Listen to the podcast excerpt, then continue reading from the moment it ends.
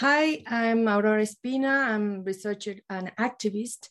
And um, today I, I am so happy to be the host of this inside review of the Institute for Democracy and Innovation, IDI.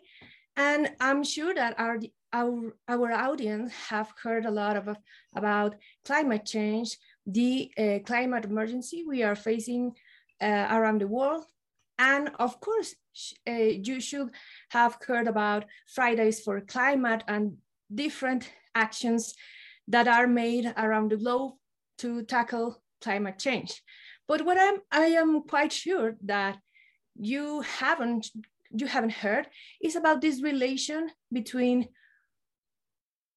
artificial intelligence, blockchain, and NFTs, and what are those elements related with the actions to tackle climate change and to protect our climate. So for that reason, I am so honored and I'm so thrilled to be your host in this Inside Review because we are talking today about Victoria ecosystems. And for that, we have um, as our guest, Goldar, which is the co-founder and CFO of Victoria Ecosystems. So please be welcome, Gold, and tell us more about who is Gold Goldar and uh, what are the reasons you are working and involved in Victoria ecosystems. Absolutely. Uh, first, thank you so much for having me, Aurora. Um, I absolutely agree that this is a really inter- interesting intersection of technology and you know the movement of people trying to protect the planet, and that is exactly what really got me involved with Victoria as well. So I come originally from a technology background as an engineer, and I made my way into the finance world because I realized engineers actually have a lot of solutions to problems, but getting the solutions implemented is significantly more difficult. And a lot of those blocks were either problems in how the finance world was treating innovation and what was really needed versus what was popular. And similarly, how that was really getting communicated out to people who were expressing interest in new innovations and new technologies and in new businesses. And so you know that's one of the reasons i so appreciate what you do and what activists do because i think that people really underestimate the importance that you know the voice for the change that's going to come for the new businesses that are going to succeed really is driven by people which in turn drives finance which really drives change. There's plenty of things waiting out there to save the world um, that uh, really have to get pulled instead of pushed into place. So thank you for you know the work that you're doing in that and uh, that's also what victoria is doing is victoria is doing its part to build a technology company that protects nature and can really do so very scalably in a way that individuals can really interact with and not just big organizations. There are, of course, a number of really great groups that are doing fantastic work in very specific sectors of the world where maybe there's endangered species or endangered forests. And Victoria is pretty unique because it's using advanced state of the art technology to be able to work with both those established groups and problems, but also much smaller slices all around the globe that it really takes for everyone to be involved in a solution. So in, in this case, how can you define what is Victoria ecosystems and why is it relevant to talk about this work you're doing in Victoria ecosystems? Yeah, its most fundamental, Victoria Ecosystems is a technology company that is protecting and regenerating the planet and its territory. So we do that for both land and water. And what's really unique about Victoria is where a lot of really any efforts that are going on in this space are kind of focused on buying land and we'll assume that that protects it. Anybody who has a yard knows that usually owning it is the first step of the problem and then you have to maintain the yard right? And the same is true with any you know property with any animals with any biodiversity all around the world. So victoria's focus is using technology each year to actually make sure that that work continues and that it expands. And so to do that instead of focusing focusing on buying all the property, we use like an Airbnb model to make sure that everyone can take the biodiversity in their area and ensure that it's properly cared for. That sounds like really interesting on how to um, get involved with these new technologies and new um, like market ideas uh, that are nowadays, but to traduce them in um, sustainable way. And I, I, I could say a very smart way of um, how to use this technology to gather people together in order to um, get involved in taking action for tackling climate change and protecting the environment in a very non um, conventional way. Um, so, in in order to get to know more about these um, areas of action, could you tell us more about what is Victoria Land in, yes. in your work? Absolutely. So Victoria Land is the part of Victoria ecosystems that we're launching in the next couple of months that really gives everyone a chance to participate. And that's is the part where the crypto comes in. So we're using blockchain technology for two big purposes. One is run the data. So Victoria Land is where we take, you know, a piece of, of an ecosystem, whether it's on land or whether it's an ocean, and we create a digital copy of it and we turn that into a non-fungible token an nft and we allow people to buy into that to become a member in victoria's ecosystem. That protects that ecosystem and it pays for its visualization and then from that, we can actually create other things like offsets that companies buy. And so that actually adds value back into the ecosystem.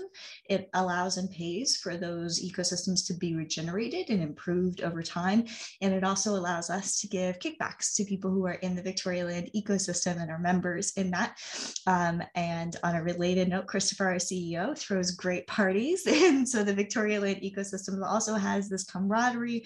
We take advantage of some of that metaverse you know, aspects to do cool things like the NFT that you own might be used in a video game or in a music video, or, you know, like have ways to do that kind of socialization, both in real life at places like castles and in the virtual space that's obviously more inclusive and sustainable because it doesn't involve travel. So it really allows us to bring the Victoria ecosystem to everyone, right? And so we're releasing these NFTs in all different sizes. So if you're interested in a particular type of ecosystem that you want to protect, or a particular place that maybe is close to home, because we're already in five going on six countries now um, then that kind of gives gives people a chance to look around and see um, as they look to then future collections of victoria land which are going to expand that all around the world. So that actually gives you the opportunity to own an nft but at the same time to cooperate to protect the environment. And i think that's like quite interesting um, because um, there is lack of concrete actions on how we can um, manage to protect the environment. And many times um, there are, for example, land in different parts of the world. And I could talk about, for example, in, in the case of Mexico, there is a land who has uh, multiple owners, but those multiple owners don't have precisely the resources to protect that piece of land. So um, that's why I find like really interesting this uh, combination of technology so that everyone can be part of it and can cooperate in this um, way to manage how to protect environment and to contribute even in your more nearest area so that's what i found like quite interesting about what you are doing and i think other thing that is very interesting about this is that you can find a way that different generations gather together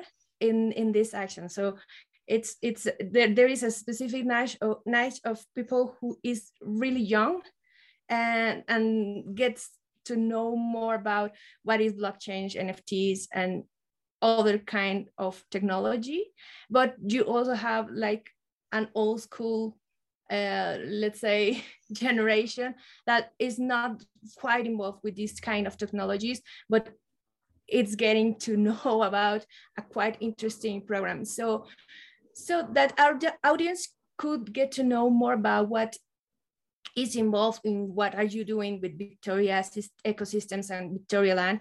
Can you tell us um, more about what is the data science behind Victoria?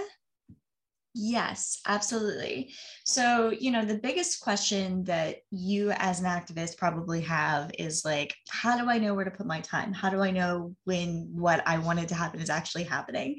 Um, and like you remarked with the property in Mexico, sometimes that's actually a pretty difficult question. Um, you know, there's a lot of groups that are doing tree planting, right? And so what they kind of tell you is, well, we plant a tree. And so that means over its whole lifetime, it's, you know, going to sequester this amount of carbon. And that's the argument they make to plant the tree. And, you know, you're an activist, so you're probably aware, like, don't get me wrong, obviously planting trees is great. We support doing this. But the reality is that you can't just plant a tree and expect that it's going to live the next 40 years. Like, someone needs to guard that tree. And then someone needs to be able to tell you, as the person who helps them plant it, that that's actually happening. So we're doing that through a process we're calling decentralized environmental verification which basically means that we're allowing everyone to participate as well as using technology like satellite imagery like lidar which is taken with you know little drones that you can fly all around these properties as well as nonprofit groups and boots on ground um, and these different things combine to give us an accurate picture on an ongoing basis. So we know, like, cool, here's the existing ecosystem, here were the new trees that are planted, or the new bees that were introduced to help pollinate this area. Whatever kind of improvements are being made to that ecosystem, we're then monitoring that activity and we're storing it in blockchain. So when a lot of people think of crypto, they think of like the tokens and the currency. And like that is a cool piece of it, obviously. And it's part of why we want to use that because, you know, the sustainability movement is driven in a large part by young people, and young people want to participate in decentralized finance. And so it makes sense to do that with crypto because crypto is kind of our currency in a lot of ways. But the real power of blockchain which is what people think of with crypto, is actually in the data and in the data structure. Because what blockchain does is it allows you to make like a permanent record of something, more like carving it into stone or diamonds. Like nobody is changing what is in the blockchain.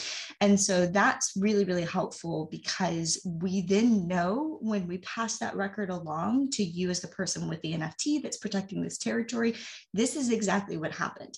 And if you sell it to someone who maybe cares less about conservation, but is interested in the fact that it's a growing industry and it's profitable in some ways, and you know they sell it off to someone else who also cares less, it doesn't matter that that's changed hands. That information is still valid. And you, as the person who originally financed that, can still look it up and know that this is happening and that the good you wanted to do is being done, regardless of whose hands it goes to next. And that is important. Right now, nothing in our monitoring or auditing or financial or even government systems is really making sure that when money goes to sustainability, that it's resulting in sustainability. And we are going to do that. We are doing that right now.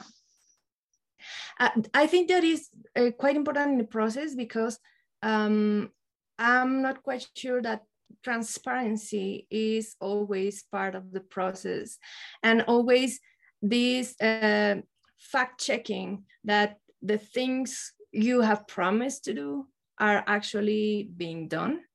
And um, that is for example what i see which is the most important thing about uh, involving blockchain technology with all these environment um, behind what you are working this data science because it also um, makes your company a more trusted one in the in the issue of environmental care because uh, you are giving this uh, I, I i think the victoria land uh, for example, experience is a gamifying experience, which is uh, quite interesting and it's like really catchy in, in the way that it really calls you to do something.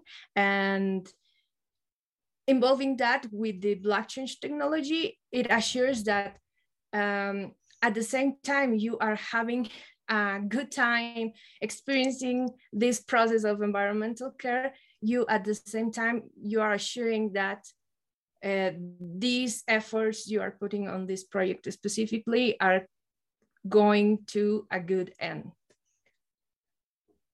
Exactly, exactly. You know, I mean, this planet is our home. It's a reasonable expectation that we should be able to say, I want to put my money where my heart is. I want it to be better. I want it to know that I got what I paid for. And I want to do it with friends and with people who share the same, you know, vision of what the future should look like. And we are all about facilitating that. Yes, and also it's a space where everybody could gather together and participate and collaborate and cooperate. And at the same time um, you are doing something because as you said well this is our planet this is our home and there is no be home or be planet. So. Absolutely. No it's it's very very true. And so like you know of all the financing options and the information on, on what people are choosing to do with you know kind of placing investments. The the thrill of playing with the stock market is just not shared a lot by this generation because i think it's pretty easy to see how detrimental a lot of those potential gains are. And so you know this is exactly the sort of opportunity to use a form of finance that is rebellious inherently to fund like an actual habitable future. And that is the the best use of how we can say we want to plan for the future both financially and very literally with the with the ground underneath our feet. Um, and we also want to see you know people participating on an individual basis. One of the things that we are introducing this week actually are um, a new form of offset so one of those revenue streams that we then attach to those underlying ecosystems, which is food insecurity. And it's really looking at regenerative agriculture as well. And so, you know, that's where we really want to start seeing people contribute by saying, wait, you know, like I have a small slice of land that's available to me.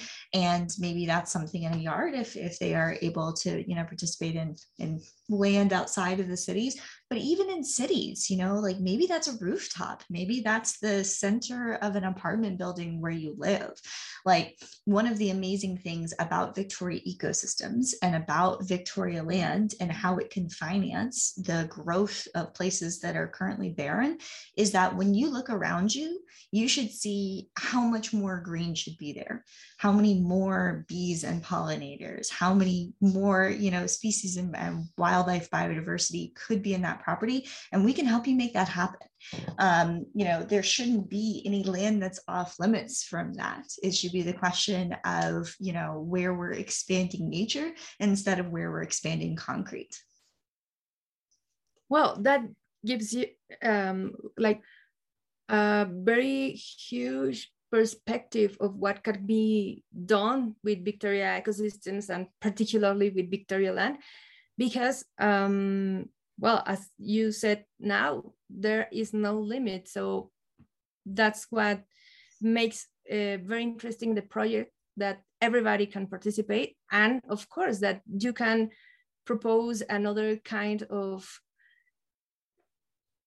land that could be part of the project. So thank you very much for um, giving us this broad uh, information about what you're doing in Victoria ecosystems. It, it has been like, like very interesting to know more about what you are doing. And it actually gives kind of uh, a new uh, bright perspective and hope that there is uh, or there are new ways of tackling climate change and to cooperate in very diverse ways, but particularly how can we use technology to improve our lives and of course improve the uh, lives of those who are around us. And also with with the invite to be part of this of this project. So how can we participate if we want to yes. be part of victoria Absolutely. You can go to Victoria Lands and you can look up the launch that we're doing of the NFTs for the first set of underlying properties. There's some really cool projects in there all around the world. Um, one of my favorites, if I'm allowed to play favorites, is that we're participating in the Great Green Wall project in Africa, which is really interesting because the goal of that project isn't just to plant trees, it's to stop the spread of the Sahara Desert. And so we're going to be looking both then at canopy creation, but also um, the soil, because the spread of the desert is really about the root systems, which is very cool.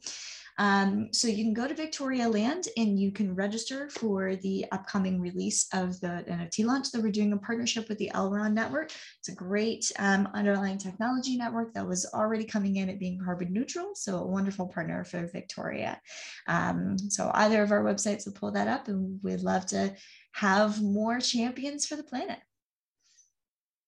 Well, thank you very much, Golden, for giving us a little of your time to share about Victoria ecosystems at Victoria Land and all the data science behind your work. Um, we are very honored to have you in this inside review to know more about Victoria ecosystems. So for those in the audience who are interested in getting to know more about Victoria ecosystems and how to be part of it, we could share the uh, information so that you could be part of this amazing project. And we are um, looking very soon for another inside review with the Institute for Democracy and Innovation. Thank you very much, Gold. And it's been such a pleasure. Thank you. The pleasure is mine. Have an excellent day. You too. Bye.